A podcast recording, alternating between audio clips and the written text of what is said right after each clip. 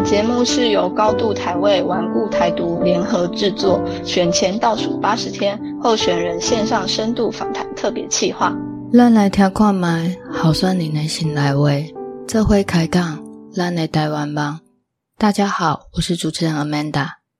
我是娃娃，欢迎大家收听今天的节目。我们录音的时间是二零二二年九月二十二号晚上九点。最近大家好像都在谈学霸，老实说，我们也有。我们这一次的来宾不但毕业于交大机械工程，也是学生会会长，又在年纪轻轻的时候就创办了科技教育公司城市老爹，甚至荣获了亲子天下、远见天下等国内外教育创新奖，也设计了海霸桌游。让孩子们能以简单而且快乐的方式来学习城市语言，而这次农氏小子带着经验和热忱决定返乡，让我们来听听看他想为大山城区做些什么。让我们欢迎台中市第十四选区，也就是台中山城区域的东市、石冈、新社、和平激进议员候选人徐宣博先生。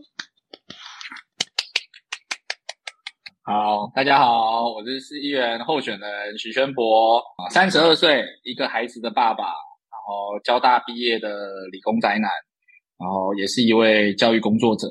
对吧？那我自己是一个土生土长的东市人，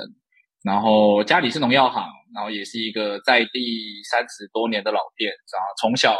基本上就是跟着爸爸妈妈在山上到处跑，跟着农友聊天。经历了各种乡下小朋友会做的事情，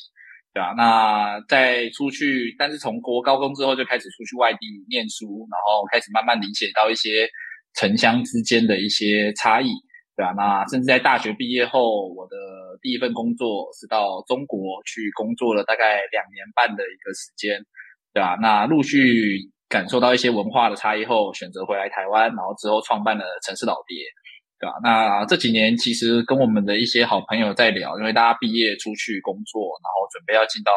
下个生命阶段了，然后其实自己就会讨论到一些要不要回东市这个问题，对吧？那也跟我们很多的老客人在讨论，那其实都会感受到整个山城的一些能力的老化，或者是一些相对于像我们前阵子就有讲到九二一之后，就是东市也是一个受灾区，就相对于其他在同时期受灾的城镇，好像东市的。进步比较少，对吧？所以我就想说，是不是可以把自己过往的学经历去转换，然后回来带东市去前进。那自己创办城市老爹，其实想的那时候其实有很多的契机，就是我觉得我不是一个很就是善于计划的人，就是我更是更更多的时候其实是凭感觉在做事，包含跟好朋友们，其实我们很喜欢看到一些事情，然后觉得很热血就去做了。包含选学生会长，然后以前也当过什么中友会长，或者从小就常常被拱去当什么班长啊、交通纠察队的队长啊、宿舍大队长啊，就是因为我很擅长，就是人家讲什么我就说好，我们来做，对吧？所以不知不觉其实当了不少的长的这样的一个角色。那城市老爹其实也是一样，所以我们当初在快要毕业了，想说是不是我们可以带学弟妹去做一些什么有趣的计划，对？然后就挑了几个，然后那时候就发现，哎，城市教育一个我们大学自己都在学的东西。然后现在竟然要拿来教小朋友，而且要编入课纲，然后也做了一些全球性的国家的政策的研究后，发现哎，这个东西好像蛮有趣的。刚好我们就学生的角度，或许可以来发展一下，所以就来想说做做看一个好玩的桌游，因为觉得我们那时候的身份刚好是一个呃学生，然后家长、工程师，是我们应该刚好可以是中间的媒合。我们知道做什么东西大家会比较喜欢，觉得比较有趣。也知道什么东西应该它的专业程度是什么，所以我们就开始做了个计划啊，没有想到后来就很成功，不敢说很成功啦，有点小成果，对吧？然后觉得放掉是不是很可惜？后来觉得不要放掉好了，那我们就继续延续，看它可以成长到什么样的地方。后来我就从中国回来，然后把城市老丁接下，然后继续创业，对吧？所以我觉得这大概是我的行事作风，我不太擅长说什么我的五年后我一定要干嘛。我有可能我现在做的事情都是我半年前因到什么接收到了某些契机之后，然后大家讨论觉得很棒很酷，然后我们就来做。啊，但我的个性的另外一个面向是，我只要东西有做下去的时候，我就会说服我自己，哦，它真的很棒，我就要坚持，要一直去把它去去延续，对吧？所以我同时我觉得我自己是一个可慢可快的人，对吧？就是我会突然大家会觉得很疑惑，就是说，哎，宣博你怎么突然跑来做这个，对吧？然后也会有人说，哎，宣博没有想到你做这个做了这么久，对吧？这个我觉得是我同时的两个念想，这样子，简单的自我介绍，对，好的。根据我们事前的了解，宣博应该算是一个非常活跃的人。刚刚听的自我介绍，应该也是如此。就我自己知道的大事件，除了刚刚宣博自己讲的城市老爹以外，其实还有二零一二年还我梅竹赛跟同一年总统大选时，在交大内部组成选举公约小组，其实就是希望能够导正选举歪风。可以请宣博聊一聊，为什么你会想要做这些事吗？出发点是什么呢？还我梅竹赛应该比较单纯啊，因为那时候我刚好是学生会长，然后梅竹赛只要是青椒的人，就是大家就知道那是一个非常热血激亢的一个比赛，对吧？然后就是学生的中二的气氛会在里面去发挥的淋漓尽致，对吧？就是。然后那是我第一个哭的球赛，就是比第一次感受到什么自己的队伍输了，然后在那边喊到哭了，然后想过去揍对方一拳的那种情绪啦，没有真的这么做，对吧？所以那个比较单纯。我是学生会长，那美主赛既然停赛了，就希望可以有一些方式去号召，因为那个时候就我们的理解，就是会有一些呃法规啊、校队啊，他们因为一些比赛上的一些呃机制的设计，两校各有不满，所以导。甚至延伸到校友对这些东西是有不满的，然后因为校队又校队的总教练，他们其实哦，这个其实就稍微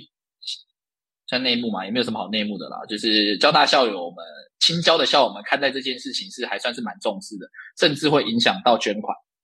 所以很多的校队在机制不公的情况下，会不希望自己的队伍去比赛，因为你就会知道你明确自己会输了。对啊，那那时候当我们自己学生的角度就比较单纯嘛，就觉得美术赛很棒啊，输赢不重要啊，就是我们最起码应该要有美术赛继续打下去，所以就办了那个比赛，对吧？然后那一年刚好比较有趣的是，我骑车刚好脚断，所以我还有一幕是就是在比赛在抗争的时候，我被被我们的那个吉祥物主虎推着我的断推着轮椅，然后跑去跟清大的在那边抗争，然后还被拍下来放在我们的中庭，好的。所以这个梅竹赛的原因大概就是这个样子啊。然后选举公约小组，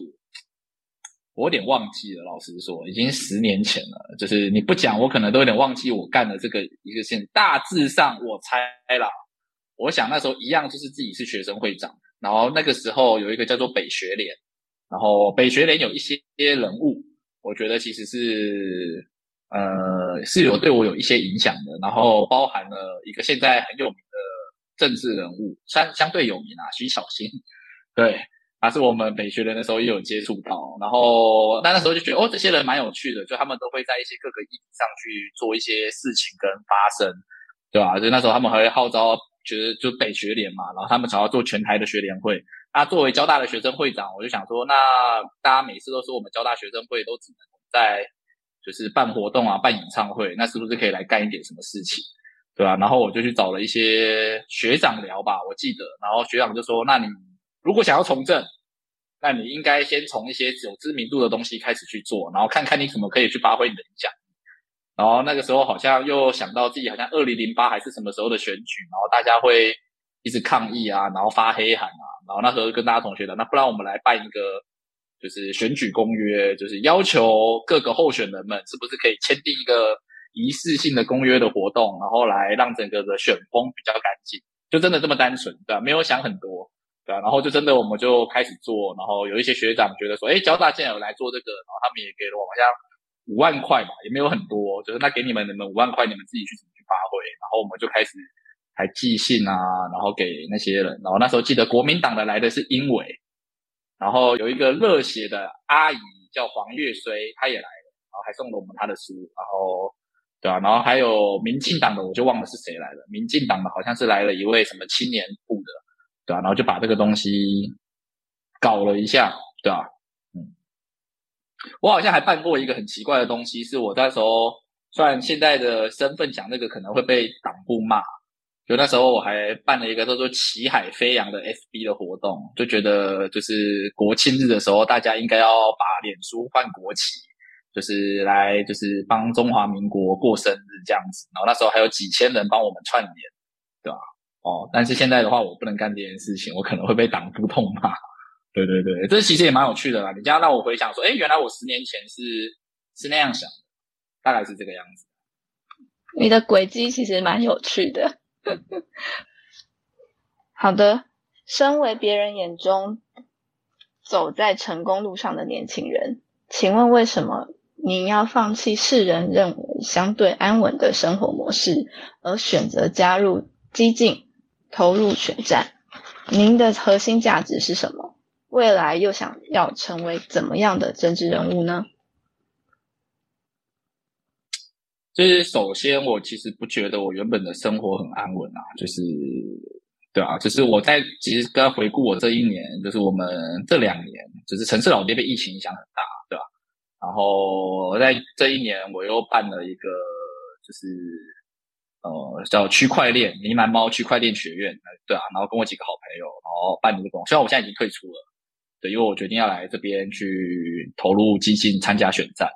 对吧？我觉得还是一样，是回到我的生活模式的问题，然后甚至更是明确的，疫情有段时间其实有点消沉，因为有点自己不知道自己下个阶段的人生目标是什么。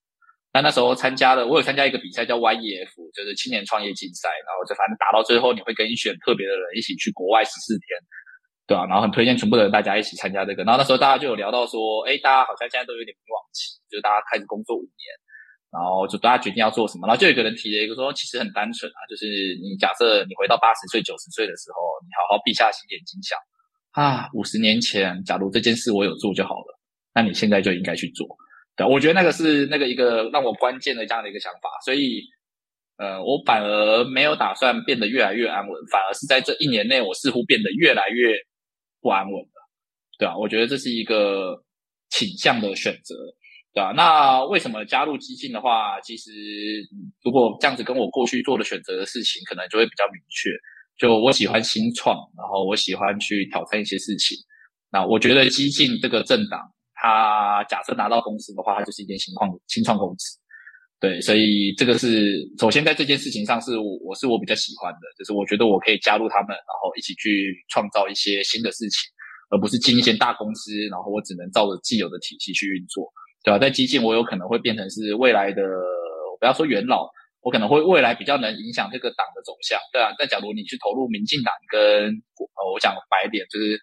呃国民党，我自己讲有点怪，不能这样讲啊，对，就是我只是随便举例两个大的政党，不是我要加入，真的要加入，就是你你可以理解，你在这两个政党内，你是没有办法去影响党的走向。对啊，但但激进党是可以的，像我们跟一起跟我们的秘书长，其实大家的感情都不错。你打个电话，大家就电话就马上就开始聊一聊，甚至说，哎，我我我好难过，我可以去找你吗？我相信他们都会说，好啊，你就上来，然后可能就会可以去处理，对吧？那再更进一步的话，这是第一个，就是我觉得激进本身的组织的结构，跟他现在在发展的阶段是我喜欢。在第二个的话，其实就是被一起说服了，就是以前有个东西我没有没有自己认真去想。就是台湾的本土政治到底再给它发展个五十年，应该要是什么样子，对啊，在二零一八的时候，这个东西就是我就有感触很深，就是更深啊。就那时候是韩国瑜跟蔡英文，然后我们一堆的好朋友，我还记得在二零一八投票前，我们一堆的好朋友特别从美国飞回来投票，然后我们还一起聚在一起聚餐，然后就聚餐就投票完，然后晚上聚餐，大概五六点的时候，那个凯特大海老师说。看，等一下，如果真的开出来了要怎么办？然后就有人就说，哦，他家比较有钱，他已经有绿卡，然后可以过去。哎，你还没有结婚的对象，那到时候我是不是可以跟你假结婚，然后想办法让我的家人过去？对，就是虽然大家在开玩笑聊这件事情，但你可以感受到那是有一点点的戏谑的恐惧感在里面的，就是好像我们选了国民党，我们从此之后我们的生活会有很大的被影响跟转变。对啊，那议题他有讲说，这个东西本质上是错的，就是任何一个国家，假如要长久的发展下去，我们不应该担心说我们选的一个政党就会被统一，啊，选另外一个政党就不会被统一。他应该是选择两个政党之后，他都不会让你去国家不见，而是他可能是比较偏左派或右派。对吧？那基进党的理念，简单来说，他要做第二个台湾的本土政党，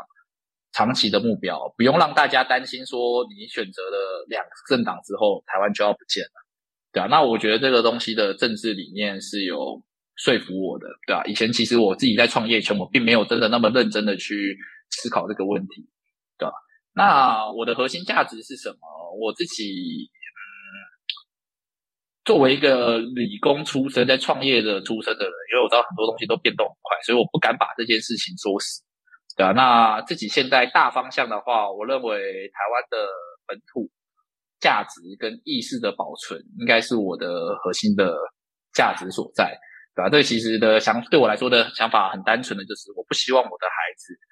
呃，未来在我自己在中国那边工作的环境当中去生活。对啊，我希望他可以依照我既有的生活模式去长大，对啊，一个比较自由、比较开明，然后可以跟世界各国友善的这样，然后不用讲什么话，还要被灌输可怕的政治意识，这个是我希望的。然后再第二个的话，就是我自己在创业的过程当中，当然我比较重视产业跟发展，所以我也不希望我变成是一个太过于重视意识形态的人。对吧？虽然我现在是身在基进党啊，就是我们的党的价值是深绿，深绿中的深绿，应该是全部的在所有政党当中真正最深绿的，对吧？当然我是可以，就大家知道嘛，我的看我做的那些事情，然后我在跟什么一些呃刚才讲的呃那时候北学联也有认识一些国民党的好朋友们，对吧？然后加上我爸那时候是韩粉，就是我，然后我是在一个深蓝的选区长大，你应该可以理解到东市去查一下。呃，深蓝的选区，所以我对这些人，呃，政治理念不同，但没有到不能理解。对，所以我觉得，我希望在这些事情上，大家应该还是可以用慢慢的去好的相处的方式，去慢慢的去把大家的本土意识去强化，去共识，去沟通，对吧？那这个是我希望去做到的。那更核心的东西还是要去理性。就我希望我当时候这样讲，未来想要成为一个什么样的政治人物，我希望我还是必须要去传达好的政治理念。然后我自己在做事方面的话，希望是推进实物面的东西，应该要占掉我的八成、七成到八成的东西，然后剩下的二成到三成才是理念的沟通。我自己现在想象的大概是这个样子。你这次的证件中有提到农业观光是对山城经济非常切身相关的议题，山城长期以来被漠视，人民撑过了九二一、七二水灾。各种天灾困境，但国道四号延伸段建设却迟迟未完成。你选上后，打算怎么样推动执行这个部分，来达成你期望的翻转山城？OK，这个东西我想看看要怎么讲比较好。呃，我觉得首先翻转翻转，我觉得从大到小好。我觉得三层，如果有一些听众他可能不太能理解，就是三层是一个呃非常非常传统的一个地方。它的传统，在我自己回来之后跟大家更聊的时候，我觉得更可以体现的是，我们这个选区不止没有年轻人，甚至连新人都没有，对吧？就是台面上的这些人都是选过了两三轮的老将，然后不断的在选，不断的在选，就大家已经连新人这件事情都没有了。对，那这个东西可能光是我回来参选这件事情，就会对既有的三层会有很大很大的变化。对啊，那像刚才讲的，我是跟既有的东市的政治派系完全不相干的人，对我也不太在意大家一些呃什么派系的利益纠葛，那个跟我没有关系，对吧？所以像国道四号，这是接到国道四号这件事情来看，好。就是他一个拖延了二十年的东西，我觉得就公司经营的实物面来看，我不会说他，我不想，我不喜欢开大话。就是他既然拖了二十年，我相信他一定有他的难处所在，对吧？那有没有办法在四年内完工？我觉得这个是大家都敢喊，但没有任何人敢打包票的，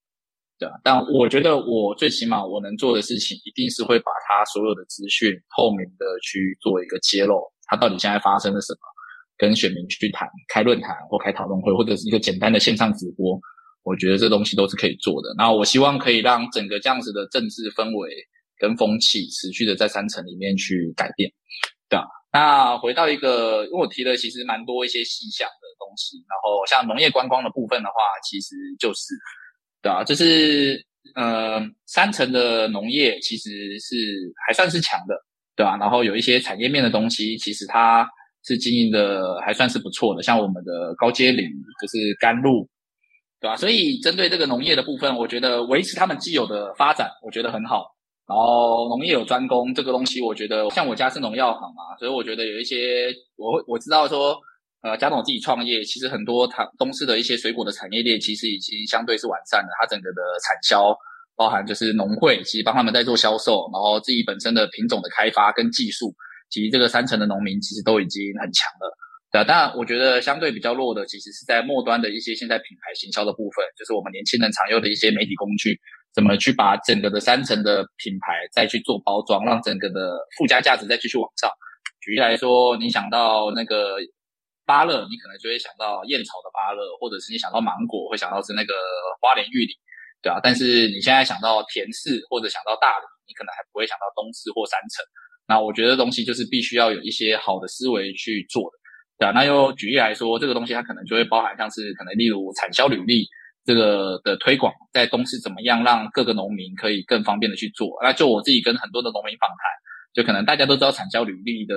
用处，但大家都觉得很麻烦，就不想要去花时间去处理。但你不做产销履历，你就没有办法长期的让这些乡亲的看到这些水果哦，原来它的产地是什么，然后去追踪，进而去累积它的品牌效益。所以像这个东西，可能我们就必须要花一点时间去把这个东西的流程优化，或者是有一些简单的奖励机制，让农民去愿意去服务。对啊，那还有像是电商农业跟我们一些就是三层好，我们自己叫三层好农啊，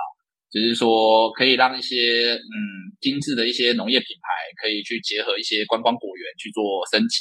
对啊，就其实三层它其实我我都要说说我们嗯整个三层区占了五十六趴的台中土地，那你可以想象哦，就是有一些的果农的它那些占地是很大的，对啊，那我们自己在台北就会知道，大家想要找到一个。呃，可以放空的田地，其实就就露营这种地，其实就就就可以花很多钱。但对三层的人，大家没有办法去理解这个东西。就是一个好的果树跟水果，你可以去露营，然后再搭配这个东西，又好的美景，其实它可以把整个的产销品质再继续去往上，对吧？那这个东西还必须要结合一些年龄年轻人的，就是他们返乡会有兴趣要去做的地方，所以它甚至包含了一些青农学校或者是移工农业学校，然后还有像是这些民进党他们有推一个叫做农业神拜。其实他们都是一个非常好的一个政策，然后现在停掉了啊。如果我们上来的话，我觉得这东西应该也要继续去延续，就让既有的这些老农民去跟这些青农去做结合。那老农民他们会发挥他们的技术优势，就他们知道怎么种啊，他们啊怎么去跟既有的现在新的一些趋势，电商行销啊、媒体行销啊，然后就是像刚才讲的，可能露营地的这种观光农业的结合，那这些东西必须要靠年轻人来做。对吧？那我们应该要有一些好的政策去把这些东西去给它媒合在一起，这样子大概是这样。东市、新社、石冈、和平是淳朴而且尚未都市化的地方，也就是说，它还留有许多传统产业。但当年轻人决定返乡后，第一个要面对的就是就业问题。您在证件中有提到教育创新。而且，您身为一个城市公司的创办者，你认为你可以如何利用资讯的专才、创业的长项，来协助山城的孩子们，在这个数位的年代里，可以透过网络获取学习资源？例如，懂得写程式，在未来就是一个很有竞争力的技能，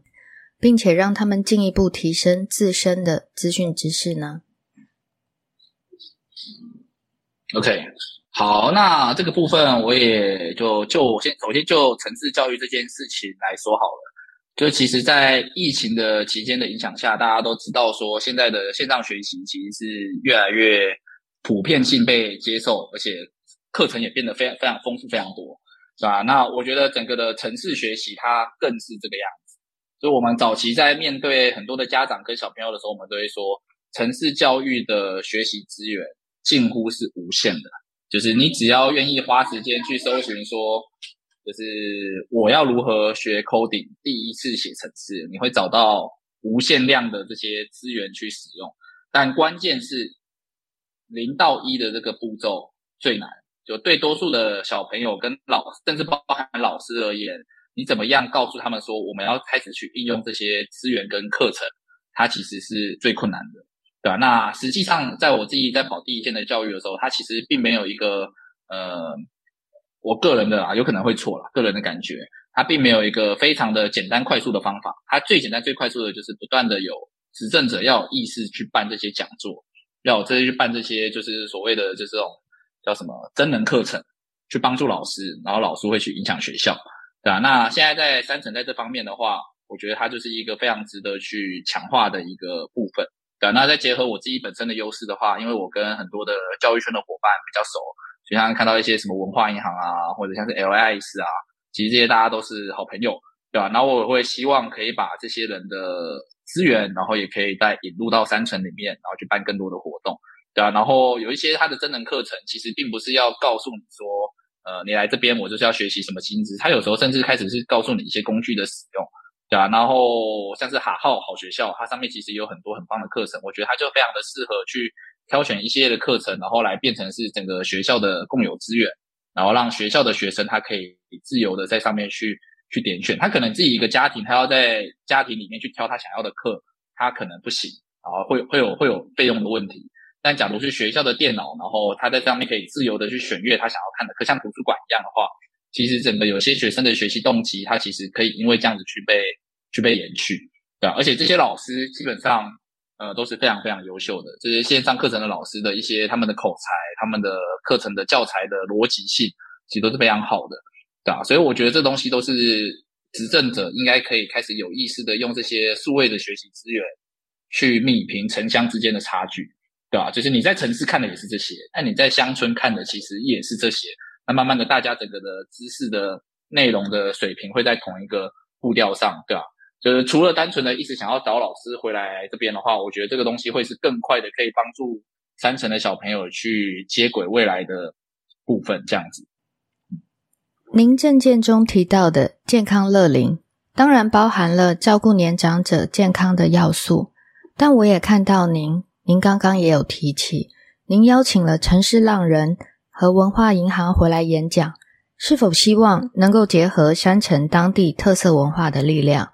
从而帮回乡的青年找到自己的定位，也避免山城中的中产阶级人口外移？如果选上之后，你打算怎么实行它呢？好，虽然这个东西是健康乐龄，健康乐龄我先讲一下好了，就我们比较针对的是老人家的部分，只是说。呃，我们希望有一些东最基本的东西可以去强化啦，像是一些社会福利的一些甚至行动药师这种，大家其实在各地开始慢慢有在推广的政策，我觉得它是可以去优化的。然后还有像是一些是引法共学，所以刚才讲，它其实很多的老人家，所以对我们这种三层的人来说，大家到最后其实真正会让你快乐的东西，其实是小朋友在身边，对吧？不会是一些什么基础建设，那个也会让你可能快乐，大家一起去羽球场或什么样，但其实小朋友真的陪在你身边，那才是。真的快乐的，对吧？那我觉得这东西其实可以开办一些好的引法共学的课程，让新让阿公跟孙子们可以一起参与，然后也增进大家的感情，然后也有一些学识性的内容可以一起去去走，对吧？那我觉得东西都是可以慢慢的去加强，甚至一些机构的引进。那我之前其实在政策或者在早期就提到说，有些东西有点可惜，像我们的那个实验教育园区，就是已经规划到最后面了，但其实到最后被鲁市府单方面的终止。这个东西，我觉得它就是可以试着去找其他的方式，看看是不是可以再次去做一个推进，这样子。然后这个是健康乐龄的部分。然后因为有讲到避免呃中产的阶级的人口外移，我觉得啦，就是我们必须要不只是帮青回乡的青年找到自己的定位，甚至是帮整个山城要重新找到自己的定位。就我们自己去做功课的时候，会发现其实山城有一些很棒的资源没有被好好的利用。举例来说。我们的脚踏车步道一年有将近七百万的人次，就七百万哦，不是什么七万，不是七十万哦，是七七百万的人次。所以，但它的关键是，大家骑脚踏车的时候，他很长，就是骑到这边之后就骑回去，因为他不知道他到山城之后要要干嘛。对，然后我们自己要下去看的时候，他不知道开始干嘛。其实并不是三城这没有资源，是我们连好的一些道路的标示啊，怎么去做啊。然后在沿线上，它应该可以设置一些小小的聚落，例如可能我讲，呃，大家比较好理解什么，呃，这个可能会被骂，但可能好理解什么，呃，波波什么热气球，什么热气球区，或者什么完美区，或者什么样子。然后在每一个区域会有一些自己专属的一些咖啡厅，或者是一些特色营造。对吧？那其实大家就会有这会有兴趣会过来，对吧？那真的在山城的话，可能就是我们的一些客家文化，或者是我们一些林业文化，或者是我们一些美食文化，或者是一些结合一些特色的文化，对吧？我觉得这个东西它应该是要可以被沿线的去去布去布置的，对吧？然后这个一样是年轻人他们会有能力可以去回来，然后去经营，而且这些东西赚到的会是外地人的钱。啊，那等到这些人这样回来了之后，这些聚落慢慢开始扩张，那到三层它就不会只是单日就是过点，它可能会因为来这边的时候变成一日游、两日游到三日游，对吧？这个东西都是要持续去去改善的，对吧？就是我们之前在做的时候，其实就有一些很呃，自己讲有点好笑啊，也是三城区啊，就是东市，我自己东市人啊，假如是不知道刚才讲的是东市，就如果你搜寻三省旅游。大家会推荐你新社一日游跟古关一日游。那如果你搜寻新社旅游，大家一样会推荐你新社一日游、新社两日游。如果你搜寻东市旅游，他还是会推荐你新社旅游、新社一日游。就没有东市自己的旅游的内容，但东市其实是里面人口最多、资源最丰富的一个地方，所以你就可以知道这个里面一定有一些的环节的搭配是出了一点错误的。对啊，所以我们的主要的目标就是要把这些东西重新的去评估跟结合起来，然后适当的引入一些外力，让年轻人可以在上面去做发挥，对啊，那慢慢的，呃，年轻人就不会在毕业之后就是没有地方可以去工作，他可以去留下来。但三城还是有它先天的一些困难的点，就是我们这边其实很多的土地是水源保护地，所以的确我们不能有太多的工业或者是科技业的进驻。对，这个可能是我们必须要想办法去解决的。那到底在一些无污染的一些产业上面、产业聚落上面，我们可以怎么去做到？对吧？讲的稍微远一点的，可能 maybe 软体业可能就是一个非常适合三层发展的地方，一个干净舒适的园区。像一些戏谷，他们这样远一点没有关系，反正我这边工作，我接国外的 case 不影响，对吧？那再再来就是我们前面一直不断的提到的观光农业。它其实也是一个农民或者是青农可以回来去发挥的一个地方，对吧？那这东西都是未来会持续的想要去做的。那其实现在三城也慢慢的有一些年轻人是有回来在开一些咖啡厅跟一些特色餐饮，对吧？像早期我们哦，可能三城人就会知道，像李去这家咖啡厅刚回来的时候，可能被大家看好，然后觉得啊，三城没有人要吃这一块了，就是大家都是吃呃干面啊这些东西就好了，谁要吃这种？比较高级的一点的，因为它多高级啊，就是这种简餐店，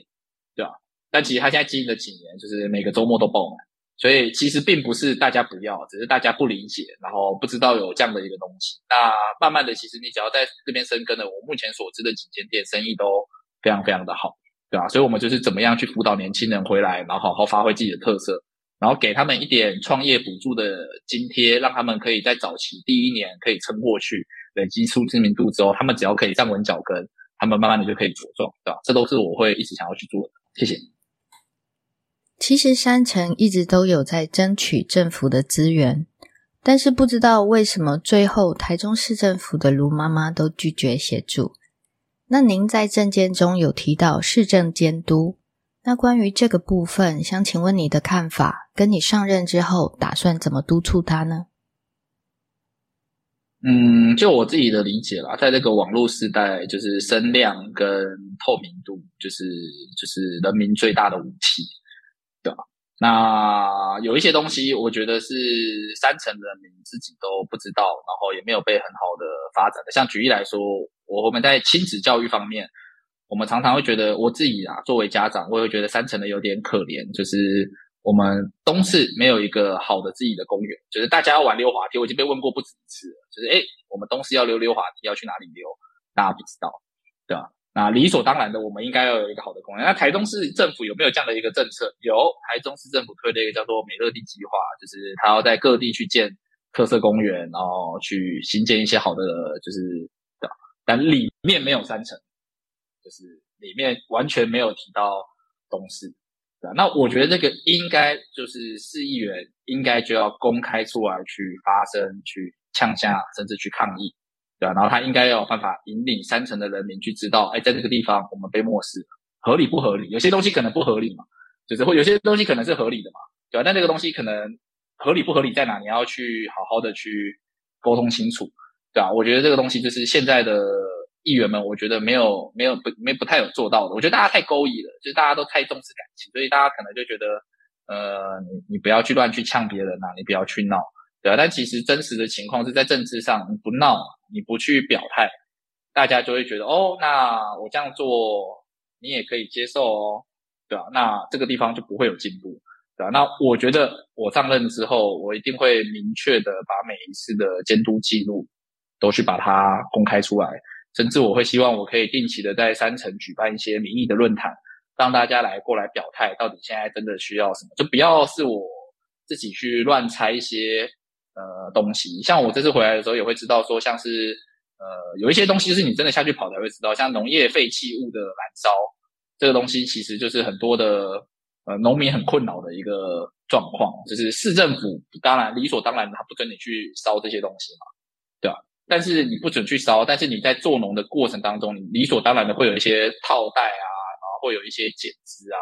这些东西啊。你在深山里面，然后我又不可能说不烧啊，你又没有好的一些清运的环境配合的时候，那我这些做农的我应该要应该要怎么办？对吧？那这个东西其实就是我们应该去理解的时候，就可以去跟大家政府去提。它是不是可以增加一些补贴的措施，或者是它可以加开一些就是巡游的班次？他现在其实有一些班次，那这个路线到底合不合理？是不是有图利特异的人士？我觉得他都是可以用更公开透明的方式去去讲去沟通的，对啊。那只要他的这个东西的方向长期而言被三层的民所接受，然后我这边的声量也可以因此上升，那我觉得我们的声音就会慢慢的被大家听到。对啊，我觉得现在最关键的就是三层人的声音没有被很好的传递出去。既有的市议员的，呃，我没有批评他们，但我觉得他们的行为模式更像是专注在传统的选民服务方上面。就大家可以理解的，就都是什么婚丧喜庆啊，跟选民搞好关系。对啊，那其实我也是希望一直跟三层的人民沟通，就是这种东西，我不会说它是错，但。他稍微有点弱化了议员真正的职责是什么？这其实这些东西其实应该是里长要做的，或者是不应该是，或者议员可以做，但他不应该变成是议员的九成的工作时间都在做这件事情上面，对啊。那如果我上任了，这个东西一定会有很大的调整，对吧？包含是我们这个时代的沟通文化，跟选民的沟通，跟政府的沟通，一定会被。重新引入到三层里面，然后尽量的透明化，也会是我会想要做的。然后希望可以把人民声音的传达比例再更高一点的。嗯，好，谢谢。那其实我们在你的生命轨迹里面有看到一个特别的计划，其实就是你在二零一三年的时候有加入一个愿景工程，里面提到你心中的台湾是什么？那时候你回答认同要从付出开始做起。付出不困难，愿意做就行了。以及从各种小行动开始，意识到小自我也会有大认同。经过了十年的人生历练，我现在在请教您同样的问题，请问您心中的台湾是什么呢？好，我觉得这个问题对我来说其实有点可能会回答的过于简单就是它就是我的家，就是。就是你在大陆待的时候，你会明确的在大陆，你出去大陆之前，我出国待之前，不会有那种到底哪边是你的家的感觉，对吧？啊，等到那边的时候，你会不定期的去回想说，哦，我好想回来，然后那个地方，我的家人，然后我的生活，我的记忆都是在那个地方，都在那块土地上。就是我没有办法想象我会在大陆一直生活下去的样子。我脑袋中想的都是啊，我以后跟我小朋友回公司，我在什么？在台北，在台中，对吧？但不会在大陆。那我觉得台湾就是一个我长大的家园的家。它可能并没有说一定要比别人强，比别人厉害，或者要拿去跟别人比较。它就是你一个承载了你生活轨迹的那个唯一、独一、唯一的、独一无二的呃土地，对吧？大家基本上就是这样子。那为了自己的家园要去付出，我觉得大家应该这个东西是。非常非常合理，也可以去理解的，对吧？那回到那个当初的愿景工程，其实可能我们的理工人都是这样子吧，就是都很习惯，就是从做一些小的事情开始累积。呃，那时候像数据一样，你可能收集一个数据，就是一个数据要收集个几百次，啊，反正累，然后累积了几百次之后，你慢慢就会看出一些东西的差异。一个数据，一个数据，一个数据，单一的空你是没有办法去理解数据的意义的。但同样的一个东西，敲击实验，你去敲个一百次、一千次、一万次，你慢慢看，哎，为什么敲了第几次之后，它会开始有不一样的数据出来，会开始产生形变，或者有不一样的火花，对吧？那其实这东西都是累积的作用，对吧？那回到当初的，就是我们也认为在台湾这样，就是你从一个小小的想法开始去付出，那只要它的对，它就会开始慢慢去扩散。那你只要持续的做，持续的去扩散，它慢慢的就会从你的小小的自我里面，然后变成是一个周边的人都可以接受的大认同。我记得当初的想法是这样子啊，有点有点久远了，九年前，对啊？所以我觉得大家就是我心中的台湾了。我觉得对大多应该也是一样啊。其实就是这是就是我们的家嘛，我们自己的土地，就是对啊，没有什么我们比大陆优秀或大陆比我们优秀，它不是这个东西的问题，就是这边就是你长大的地方，这个没有什么好特别去。讨论的嘛，对啊，对啊，对啊，我的家，我爱台湾，对，台湾最棒。最后，请告诉我们选民必须知道且非投票给你不可的理由。自己还是想要跟就是三层的人民说一下，就聊一下啦。就是说，我觉得整个的自己回来参选，就是希望代表的是给。三层的人民一个新的选择，就是很多人都会说三层是一个呃艰困选区，过去都蓝大于绿。但其实就我自己的理解，我个人不完全的这么认为。我觉得是三层人太勾引了，就是或者是我们被这些既有的派系可能洗脑的太成功了，大家都告诉你说啊这样就很好啦，就维持现况就好了，就是都什么都不需要改变。但其实你自己认真的回顾往后二十年，如果都不用改变，然后他们这二十年内都做得很好的话，那我接受。对啊，反正你是一个强而有力的派系，你又爱赚钱，你又可以顾建设，把大家建设的很好，那我认了。但事实上并没有嘛，对吧？那很多的时候，其实我们自己在下面吵，我们都会听到很多不一样的声音啊。好，希望三层改变哦。到底现在两党的是什么？那我觉得大家应该就要想办法的去思考，我们可以从什么样的地方改变。那自己作为一个。呃，比较我不要说什么政治人，比较不怕死的人，比较不怕输的人。其实这次回来就是希望可以让这样的环境去劳动。我希望给三层的人民一个新的选择，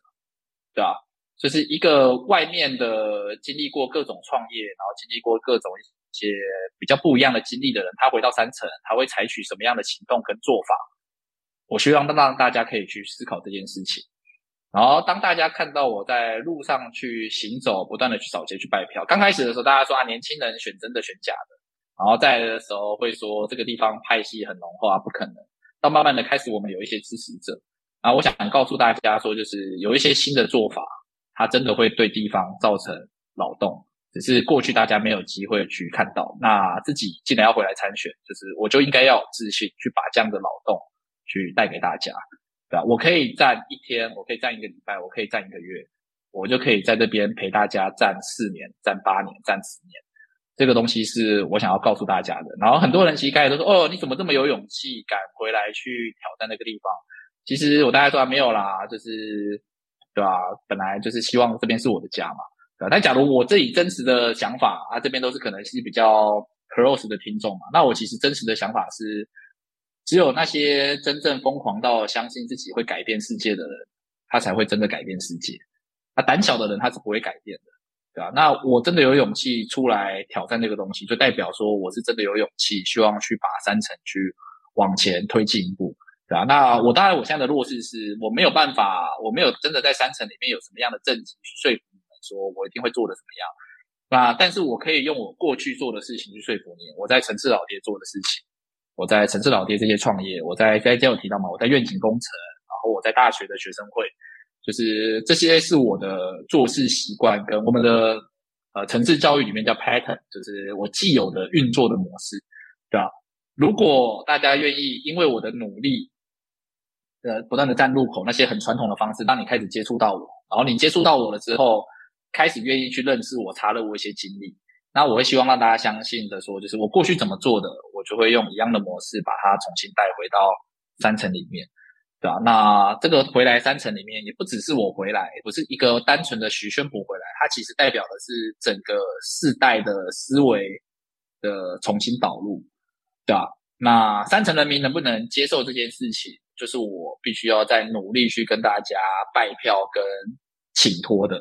对吧？就是改变这些东西本来就不容易，对吧？那有没有办法说服大家改变，感受到那个美好？那这是我们必须要持续的去努力的，对吧？所以，如果你是三层的相亲，然后你也对现况是有感受到一些就是压抑的、不满的，对吧？那我会希望宣博这边提供你一个新的选择，那希望你可以好好的思考我。对啊，那我一定会不要讲说会认真努力啦，就是我觉得认真努力是基本盘啦，就是你来三层你不认，你为你自己家乡都不认真努力，那你到底要做什么？对啊，那除了认真努力以外，我觉得我是有一些能力跟一些资源可以去带动这个地方去劳动的。我不是一个笨蛋，就是我也不会去干一些傻事，到最后让整个三层就是一味的，就是继续被搞得乱七八糟的。就是我们是有思考能力，是有逻辑。对吧？是有做事的方法的，对吧？这个东西你可以从我过去的经历来看，对吧？所以希望大家好好的思考一下，对吧？然后我们一起把新的思维带回到三层，一起加油，一起努力，一起翻转三层。谢谢。还有，为了加速扩散、拉抬人气，我们特地举办了抽奖活动。本次奖品是台南市翻社蔬果联盟的蛋卷。发布这次专访的三天后，我们会在徐宣博、高度台位、顽固台独这三个粉砖各抽出一位幸运得主，请大家在留言处标记一位朋友。当然，请尽量帮宣博标记山城的选民好吗？一起参加抽奖。三天后的十二点，我们会抽出幸运儿，小编会跟你联络寄件地址。以下，请宣博来告诉大家通关密语：年轻认真，翻转三成。年轻认真，翻转三层。宣博是里面最年轻的候选人，希望他能够真正的翻转三层，请大家支持宣博。谢谢你今天，谢谢，谢谢。